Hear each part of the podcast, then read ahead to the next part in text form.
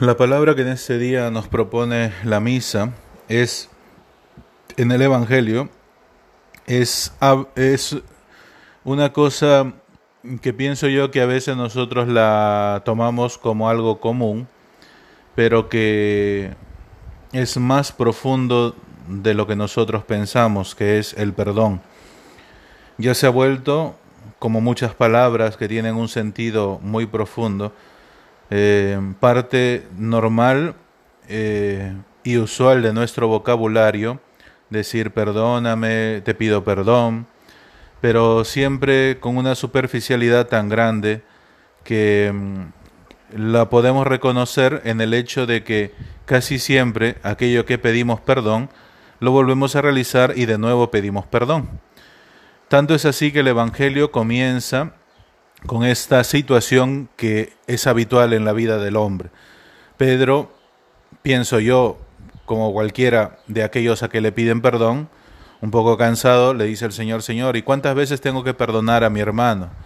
¿No? O sea, claro, es que cada rato me dice perdón, perdón, lo vuelve a hacer, perdón, perdón. Y el Señor le da la respuesta que dice de por sí la escritura con un número perfecto, significado de la plenitud, que es todas las veces, siempre. ¿Por qué? Porque Dios ha hecho lo mismo con cada uno de nosotros. Pero el Señor, ¿cómo lo hace ver esto al hombre? Y no lo dice como una enseñanza, digamos, hasta cierto punto doctrinal. Pues sigue el Evangelio contando, como siempre, estas parábolas o cuentos que nos ayudan a poder entender la dimensión del perdón. Hay muchas cosas que podríamos decir, eh, pero diremos algunas cosas, pienso yo, esenciales que nos ayudarán en este día. La primera es, se compara un rey con un súbdito, con una deuda millonaria. Si hacemos el cambio, digamos, a euros o a dólares, puedo pasarme por algunas cifras, pero más o menos lo que le debía este súbdito al rey eran un poco más de 8 millones de euros. Eh, es una cifra astronómica, muy, muy grande. Eh, y también tenemos que conservar las palabras que le dice este siervo al rey. Eh, ten paciencia conmigo, que todo te lo pagaré. ¿Y por qué debemos conservarlas? Porque más adelante en el relato, su compañero que tenía esta deuda con este súbdito, le repetirá las mismas palabras como haciéndole recordar lo que ha vivido hace un momento, porque la parábola dice que prácticamente las dos cosas fueron en secuencia. Tan, tan, eh, digamos, tan olvidadizo es el actuar humano que ni siquiera se da cuenta de la situación que ha vivido hace un momento que se repite, en este caso cambiando los papeles. Ya no es él el objeto de perdón, sino es él el objeto de dar misericordia al otro. Y esto es una disyuntiva también del perdón, que hablaremos un poquito más adelante. Entonces, eh, el rey le perdona esto, una gran misericordia para con este siervo, y luego este siervo eh, se encuentra con un compañero que le debía pues cuarenta y tantos euros. No era mucha esta deuda.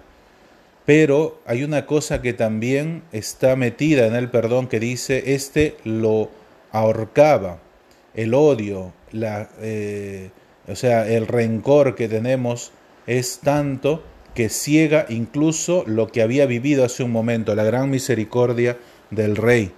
Y lo ciega tanto que hasta veces linda con el hecho de sentir que te han hecho una injusticia.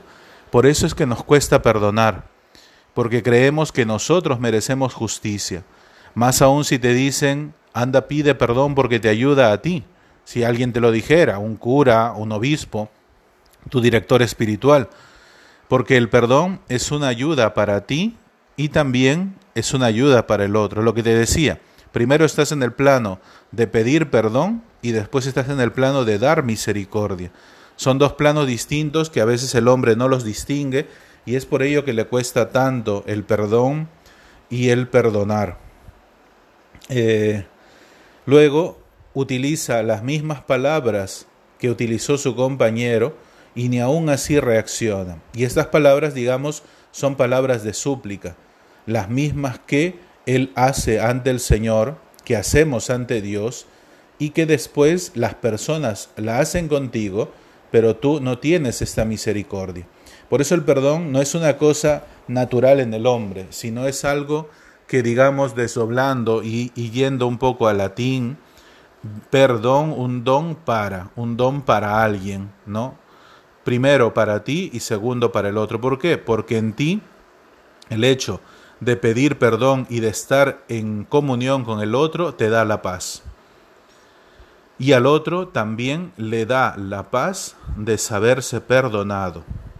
Uno piensa que no es importante, pero cuánta gente, nosotros sobre todo los sacerdotes, hemos escuchado en su lecho de muerte que quieren pedir perdón a sus hijos, ¿no? que quieren pedir perdón a su esposo, a su esposa en ese momento. O a veces personas que no quieren ni ver a estos familiares por no perdonarlos. Y las personas quedan así, sin el perdón, sin experimentar la gracia de la paz del perdón en algunos y la gracia de abrirse el cielo cuando es perdonado en otros. Pero aquí el Evangelio termina con una cosa que pienso que debemos meditarla nosotros hoy. Perdonar de corazón a nuestro hermano. Porque así como la palabra toca el corazón y nos convierte, también el perdón toca el corazón y limpia limpia todo rencor, todo odio, toda, entre comillas, memoria que podría haber de cara al hecho a perdonarse.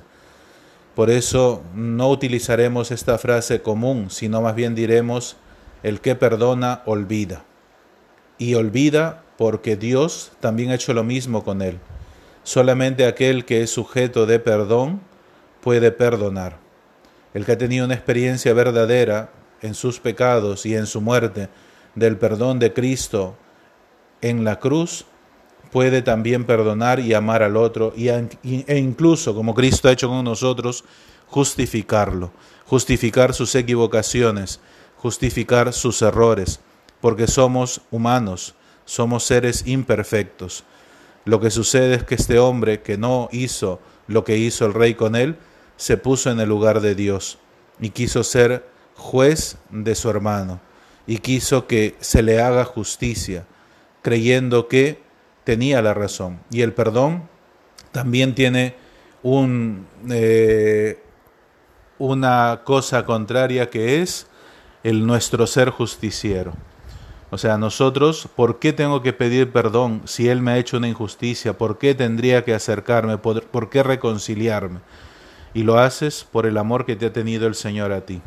Este amor nos da la certeza de que nosotros perdonando, nos perdonamos a nosotros mismos. Muchas veces, ¿por qué el perdón de Dios no es efectivo en nosotros? Porque nosotros no nos perdonamos.